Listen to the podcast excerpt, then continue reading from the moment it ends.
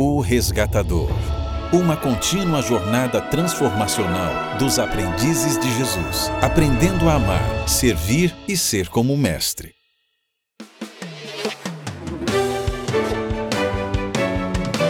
Experimentando Jesus no Evangelho de Lucas, com o Dr. Douglas Pereira.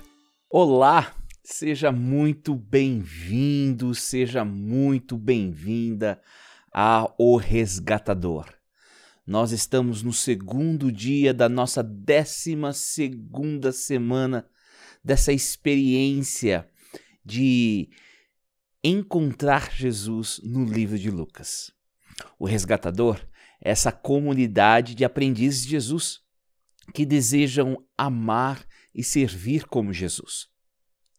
E o lema dessa comunidade, o resgatador, o lema dos aprendizes de Jesus é o seguinte: Ame o Senhor teu Deus de todo o seu coração, de toda a sua alma e de toda a sua força e de toda a sua mente, e ame o seu próximo como a si mesmo. Em essência, esse lema representa o que nós precisamos fazer como aprendizes de Jesus. Aprender a amar a Deus, aprender a amar o próximo e aprender a amar a nós mesmos. Que bom que você está conosco. Há 12 semanas juntos. Se você perdeu algum episódio ou gostaria de rever ou compartilhar, faz o seguinte: visite o nosso website e lá você vai conseguir encontrar os arquivos aonde se encontram todos os episódios até agora de O Resgatador. E eu oro que você possa estar sendo beneficiado. Subscreva-se aos nossos canais, compartilhe para que mais pessoas possam ser abençoados. A cada semana da nossa jornada, nós temos um verso a memorizar. E o verso dessa semana é um verso muito importante no nosso estudo e perspectiva do Sermão da Planície. É o verso de Lucas 6, verso 36 sejam misericordiosos, assim como seu Pai é misericordioso. Sejam misericordiosos, assim como seu Pai é misericordioso. Sejam misericordiosos, assim como seu Pai é misericordioso. Precisamos inculcar estas palavras em nossa mente. Precisamos repeti-las, precisamos proferi-las, precisamos vivê-las. Deus é misericordioso comigo, eu serei misericordioso com outras pessoas. Bem, a única maneira de fazer isso é através do poder do Espírito Santo. É o Espírito que nos capacita a entender a vontade de Deus e praticar a vontade de Deus. O Espírito Santo ele está presente no livro de Lucas, sendo o evangelho que ele mais se manifesta, ou ele mais é apresentado e descrito. E da mesma maneira, nós precisamos ter o Espírito Santo para nos ajudar a compreender, a vivenciar aquilo que estamos estudando e colocar em prática. Para isso, precisamos ir ao trono de Deus a cada dia para estar na presença de Deus e suplicar o Espírito de Deus. E nós sabemos que toda vez que vamos ao trono de Deus, conforme Hebreus 4,16, ele está acessível a nós.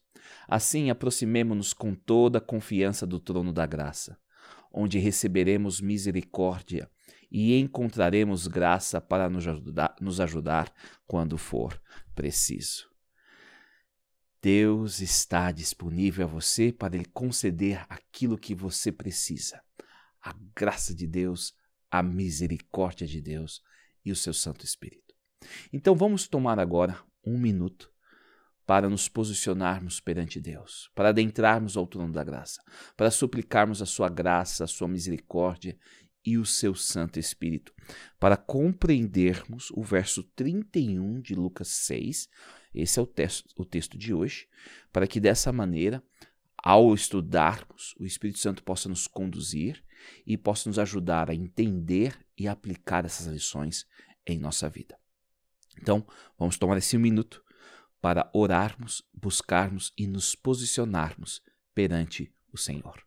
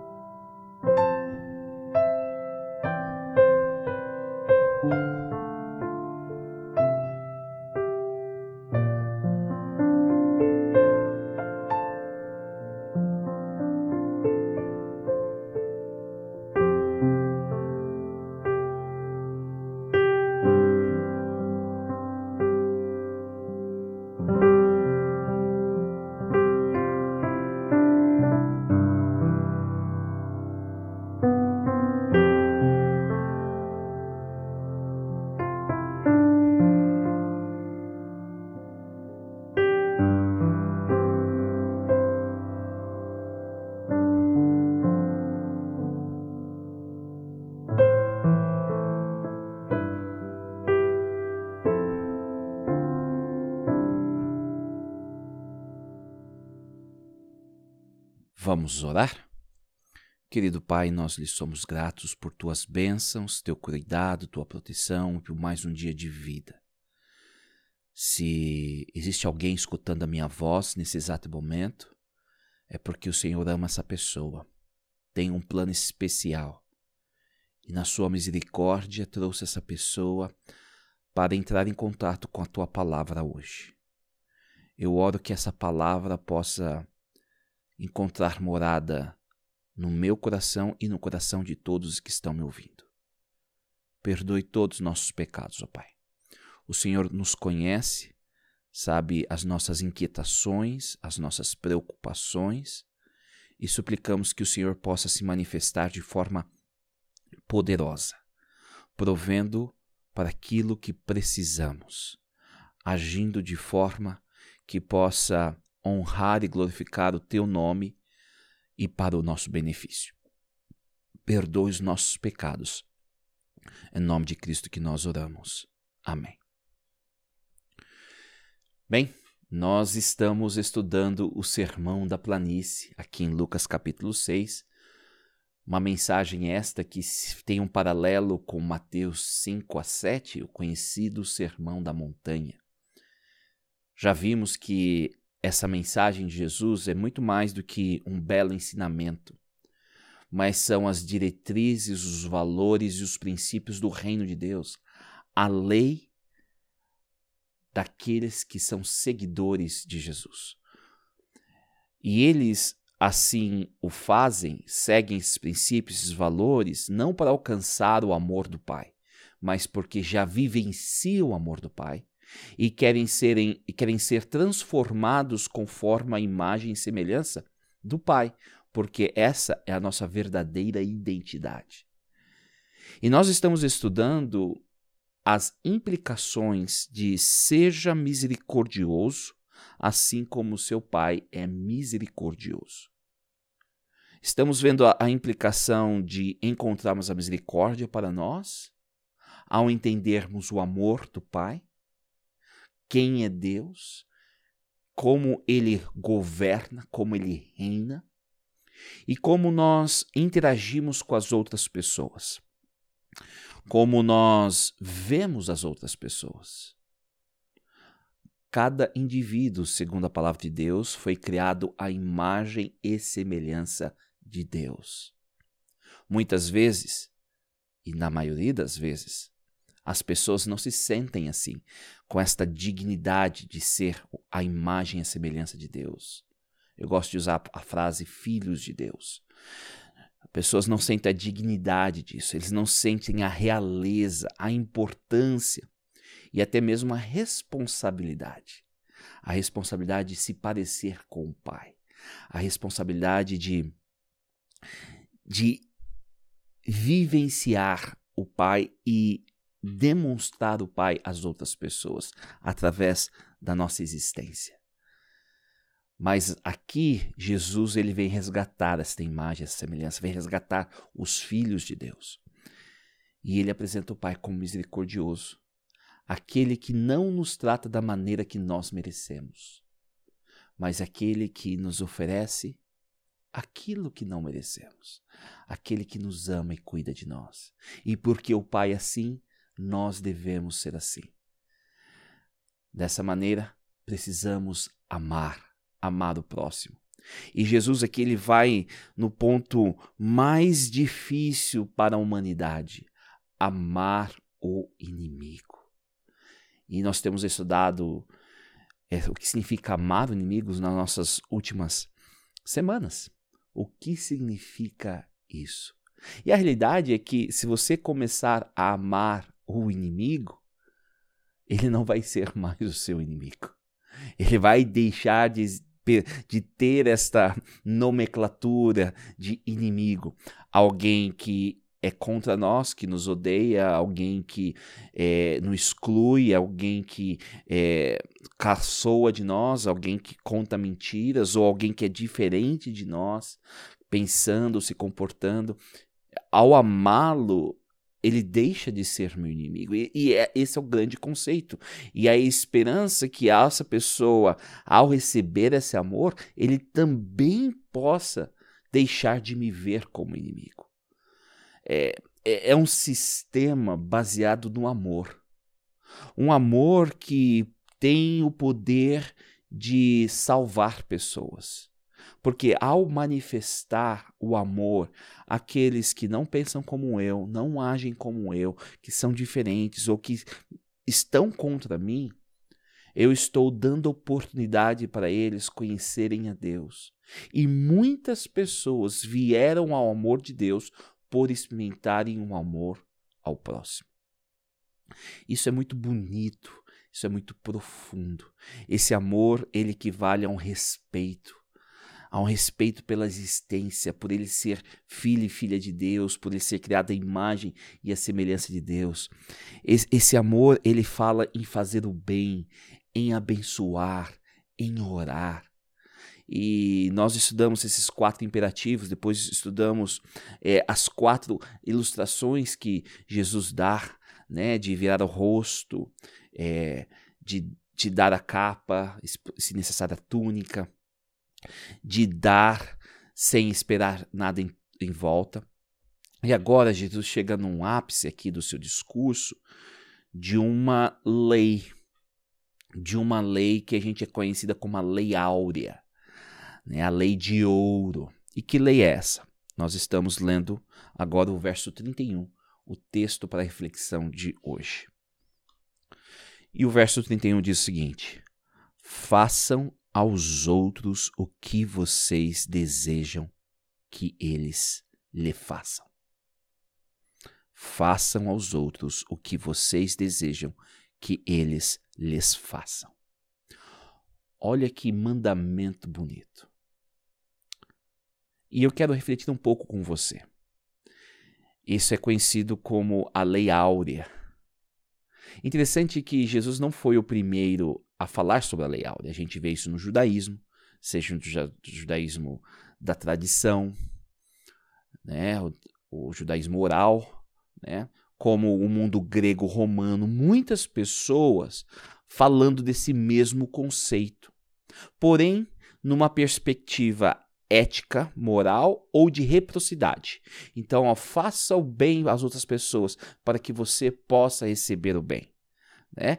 É, mesmo que parecido, há uma dissonância. Né? Eu vou fazer algo para que eu possa receber algo. Né? Essa questão da reciprocidade. E muitas vezes o que seria a retaliação, né? Porque o que nós estamos vendo amar o inimigo não tem a ver com um processo de retaliação e de revidar. Né? É um processo de princípio. Eu vou amar eu vou respeitar o inimigo porque Deus respeita. E porque Ele é o meu próximo, Ele é a imagem eu vou respeitar, a despeito daquilo que Ele faz. Nós não estamos tratando de um fator reacionário. Estamos tratando de um princípio, um valor do reino, que mostra a importância, a dignidade, o valor de cada pessoa, a despeito daquilo que elas falam, pensam, fazem ou agem contra nós. Estamos vivendo por um princípio e não por ações reacionárias ou éticas morais. Né? Então, o que nós vemos é que as outras aparições, seja no mundo grego, seja no mundo romano, na literatura romana, ou seja até mesmo nos comentários judaicos, eles estão ligados a uma ideia de reciprocidade, né? Então, tipo, pense aquilo que você gostaria de, de ter e dê às outras pessoas. Então, o foco é o eu, é o foco, ok, se eu der eu vou receber, ou porque essa, moralmente falando, é a melhor opção. Mas o, o valor centrado aqui dessa lei que Jesus está apresentando, a lei áurea como nós conhecemos, é um valor baseado no amor no princípio de quem é Deus.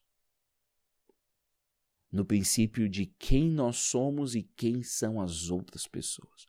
Isso é muito profundo.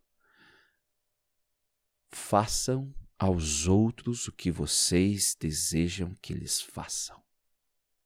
É interessante que nós vemos a Tiago e outras cartas do, Velho do Novo Testamento que apresenta essa ideia de que nós ao nos amarmos, nós vamos cuidar de nós, nós vamos respeitar, nós vamos ter é, atenção conosco. E da mesma maneira, se é isso que nós desejamos para nós ao nos amarmos, nós precisamos desejar e promover isso às outras pessoas, amando-as, cuidando e tudo mais. Sabe? É um princípio baseado no amor. Esse amor que está conectado ao lema né, dos aprendizes, amar a Deus, amar o próximo a si mesmo. Mas eu quero expandir um pouco mais é, nessa perspectiva e contraste com os mandamentos apresentados no Sinai, as orientações apresentadas no Sinai. É, como eu já falei para você, existe um paralelo aqui, um paralelo de da experiência de Jesus com a experiência de Moisés e o povo de Israel o povo de Israel ele passa pela experiência das águas, chega no deserto, tem a experiência no deserto, depois tem a experiência do monte, aonde Moisés sobe, escuta Deus, passa tempo com Deus e traz e apresenta a vontade de Deus e as orientações de Deus. Entre esses essa vontade e a intenção de Deus, tem os dez mandamentos. Mas os dez mandamentos não são os únicos elementos que Deus apresenta para Moisés no monte. No monte ele apresentou tabernáculo, apresentou leis sanitárias, leis sociais, leis cíveis. Né? Existem um compêndio de leis e orientações que é dada. E aqui o que nós vemos Jesus passando por esse mesmo vamos dizer assim, movimento das águas, a experiência nas águas no Jordão, a experiência no deserto com as tentações, e agora Jesus sobe ao monte e agora desce apresentando as leis. E uma das leis que Deus apresenta no Monte Sinai é que se encontra lá em Levítico 19, uh, verso 10 ou 18. Deixa eu, chegar aqui e ver certinho aqui. Levítico uh, 19 uh, verso 18, tá? Então, deixa eu ler para você.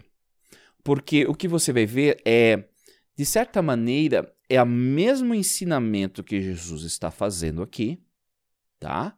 Ao ele descer no monte, após ter estado com o Pai e apresentar a vontade de Deus, a vontade do reino de Deus, mas só que de uma forma negativa. Não faça, porque essa é, de certa maneira, é a maneira que Deus se comunica com o povo de Israel naquele momento no deserto. Era a maneira que eles entender melhor, é a maneira que eles iriam compreender melhor. E de certa maneira, os ensinos farisaicos e os ensinos dos, dos grupos religiosos é, ali da da época de Jesus são baseados nesse contexto. E a minha proposta é que, ao Jesus falar, ele está falando é, coisas que não são totalmente desconhecidas, mas uma perspectiva totalmente diferente. E eu acho que esse contraste vai nos dar uma riqueza ao entendermos a lei áurea que Jesus apresenta ao descer do monte. Mas preste atenção, é, Levítico 19, verso 18. Não procurem se vingar nem guardem rancor de alguém do seu povo, mas cada um ame o seu próximo como a si mesmo. Eu sou o Senhor. O que nós acabamos de ler aqui é algo que Moisés recebe de Deus no monte Sinai e apresenta ao povo. nesse mandamento, que é muito similar, mas de uma forma negativa, não faça, em vez de uma forma positiva, faça isso, como Jesus apresenta, apresenta não se vingue, não guarde rancor de alguém. E de certa maneira é o que a gente tem estudado. Não retalhe, é, não revide, não fique com ódio, né? Mas veja interessante, o texto diz: alguém do seu povo. Então, esse mandamento, aparentemente, na sua compreensão dos líderes religiosos, ele estava destinado somente para aqueles que eram do povo de Israel. Eu não vou guardar rancor, eu não vou me vingar de alguém que seja do povo de Israel. Se essa pessoa não é do povo de Israel, se essa pessoa é um romano que está me oprimindo agora, sabe uma coisa? Eu posso guardar rancor. Eu posso me vingar. E aqui diz: Mas cada um ame o seu próximo como a si mesmo. Oh, quem que é meu próximo? Ah, meu próximo é o pessoal do povo de Israel. Aqueles que pensam como eu, aqueles que agem como eu, aqueles que têm os mesmos valores, os mesmos princípios. Esses são quem requer e é o dever do meu amor o meu próximo. E a gente tem né, uma discussão teológica é, sobre quem é o próximo, né? Na, na parábola do bom samaritano, né? A discussão é quem que é esse próximo que eu tenho que mostrar amor, né?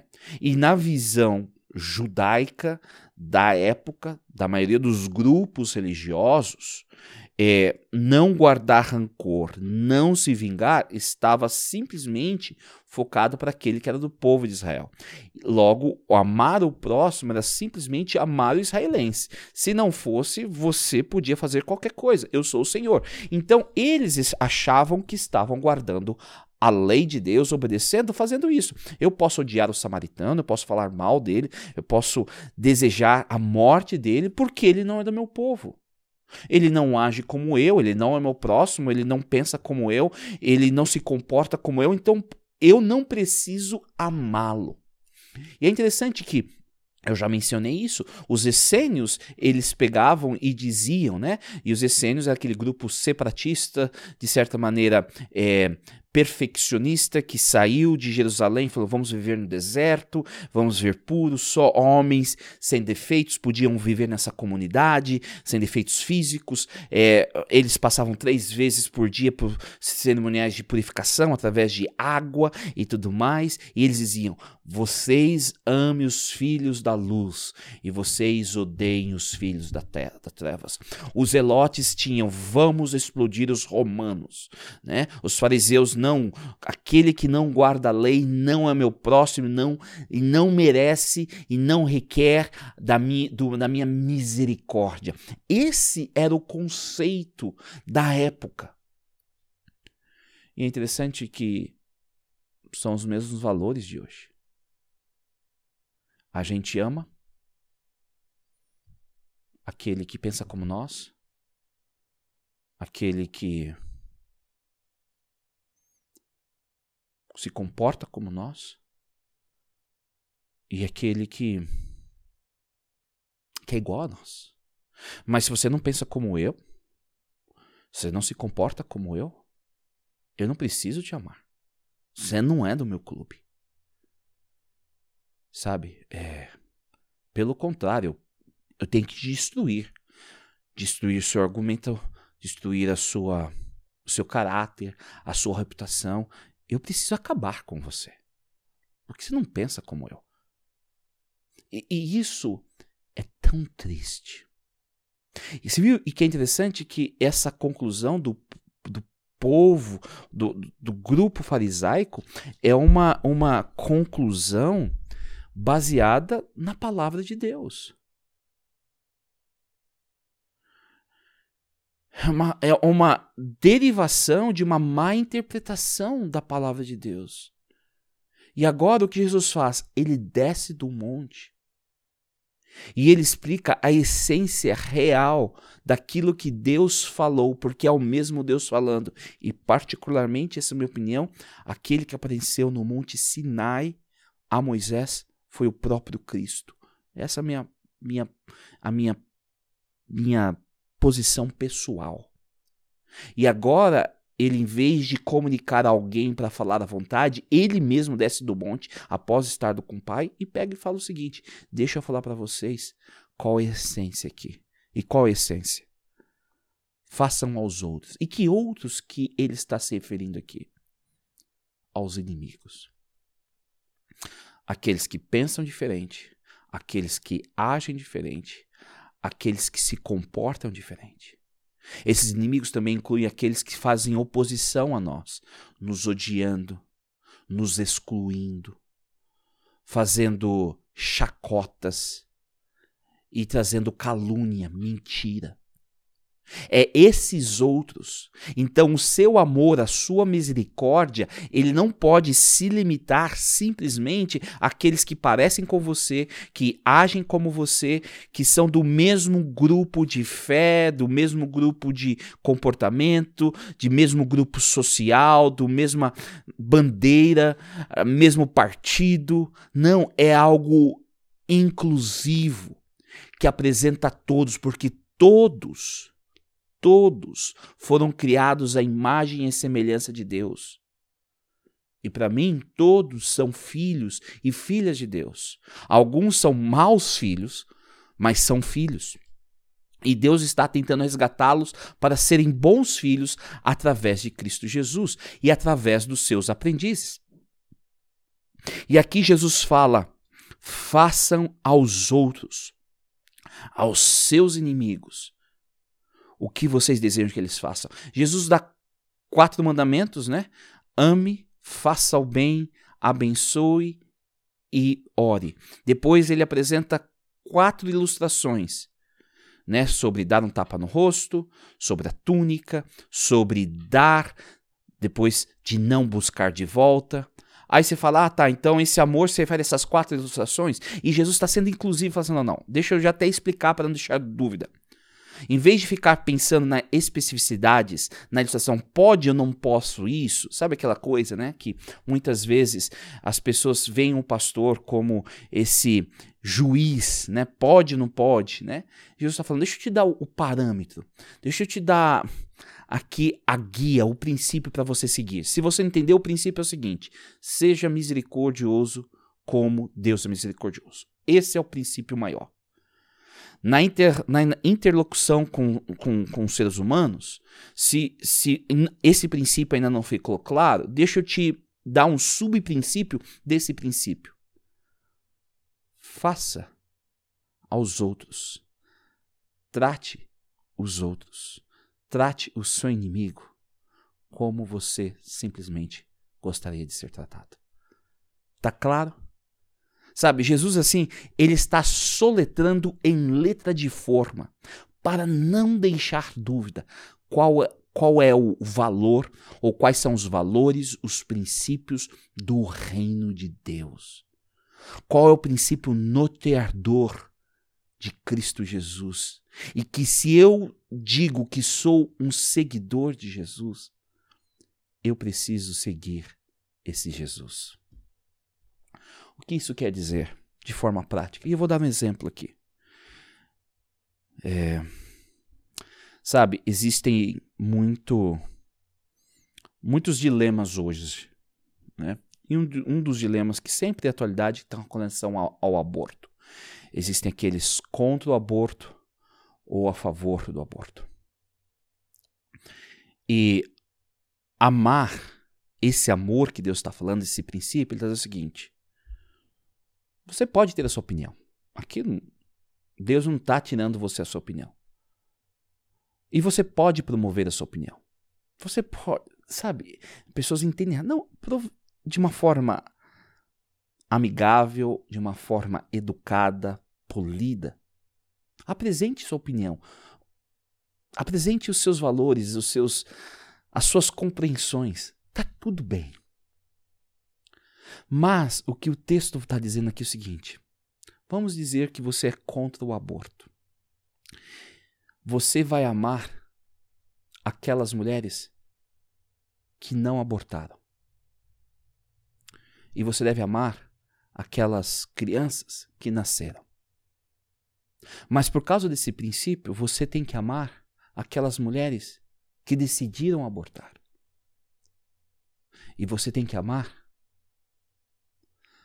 e ajudar elas na recuperação, na restauração de qualquer coisa. Você está entendendo aqui como é diferente esse conceito de amar? Sabe, você não vai amar só o A porque você gosta do A, sabe? Você vai amar o A, mas vai amar o B, vai cuidar do B, vai auxiliar, você vai amar aqueles que promovem a ideia diferente que sua.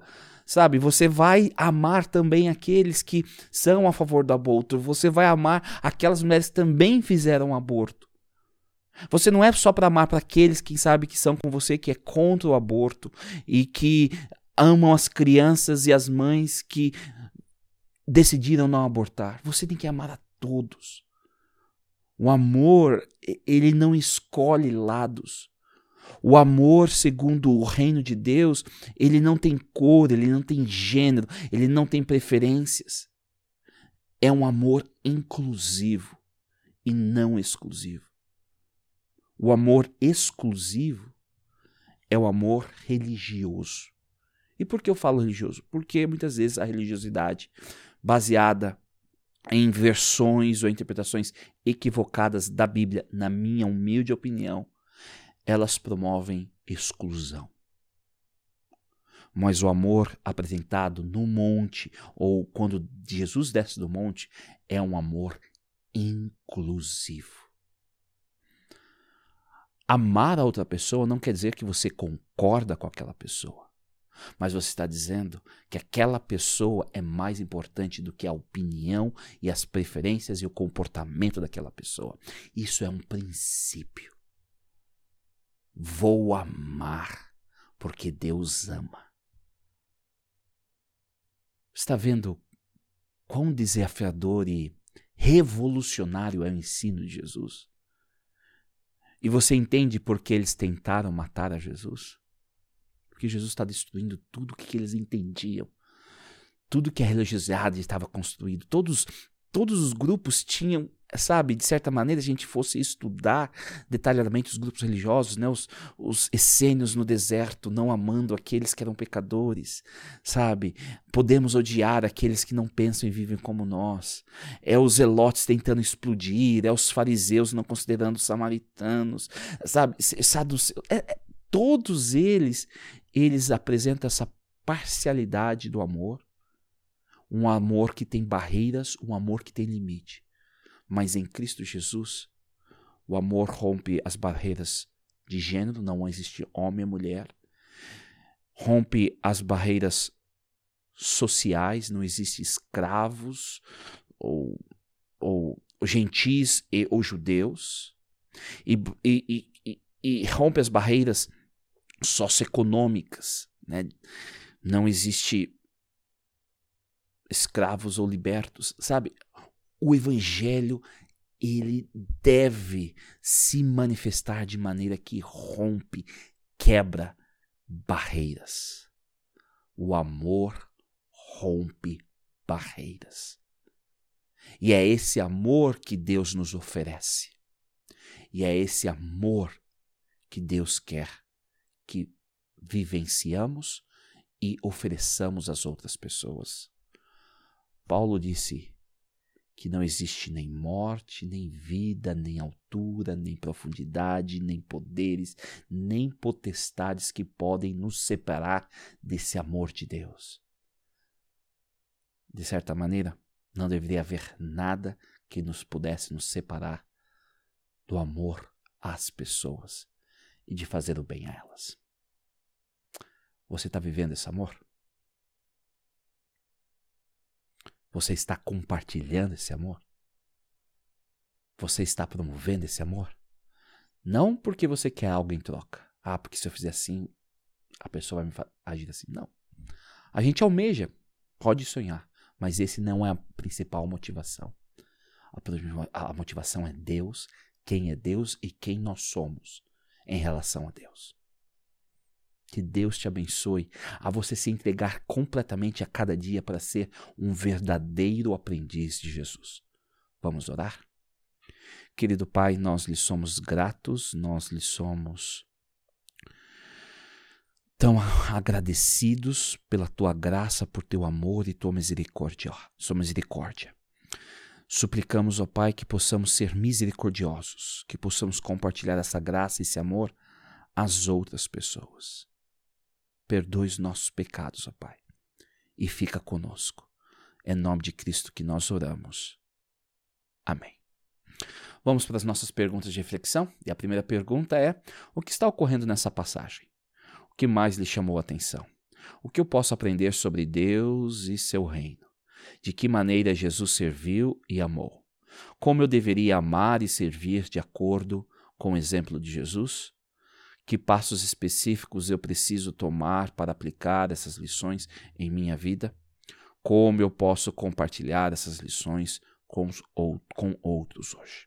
Bem, que Deus possa te abençoar ricamente, que você possa compreender a essência do reino de Deus que reflete o rei, quem é o rei, quem é Deus. E ao refletir e entender quem é Deus, o seu reino, vivenciar esse reino e compartilhar esse reino.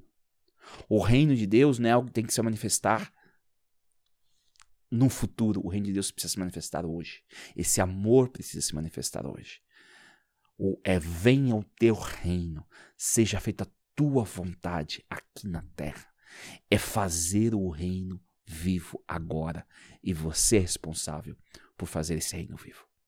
Que Deus te abençoe ricamente e que possamos nos ver amanhã ao continuarmos nosso estudo no Evangelho de Lucas.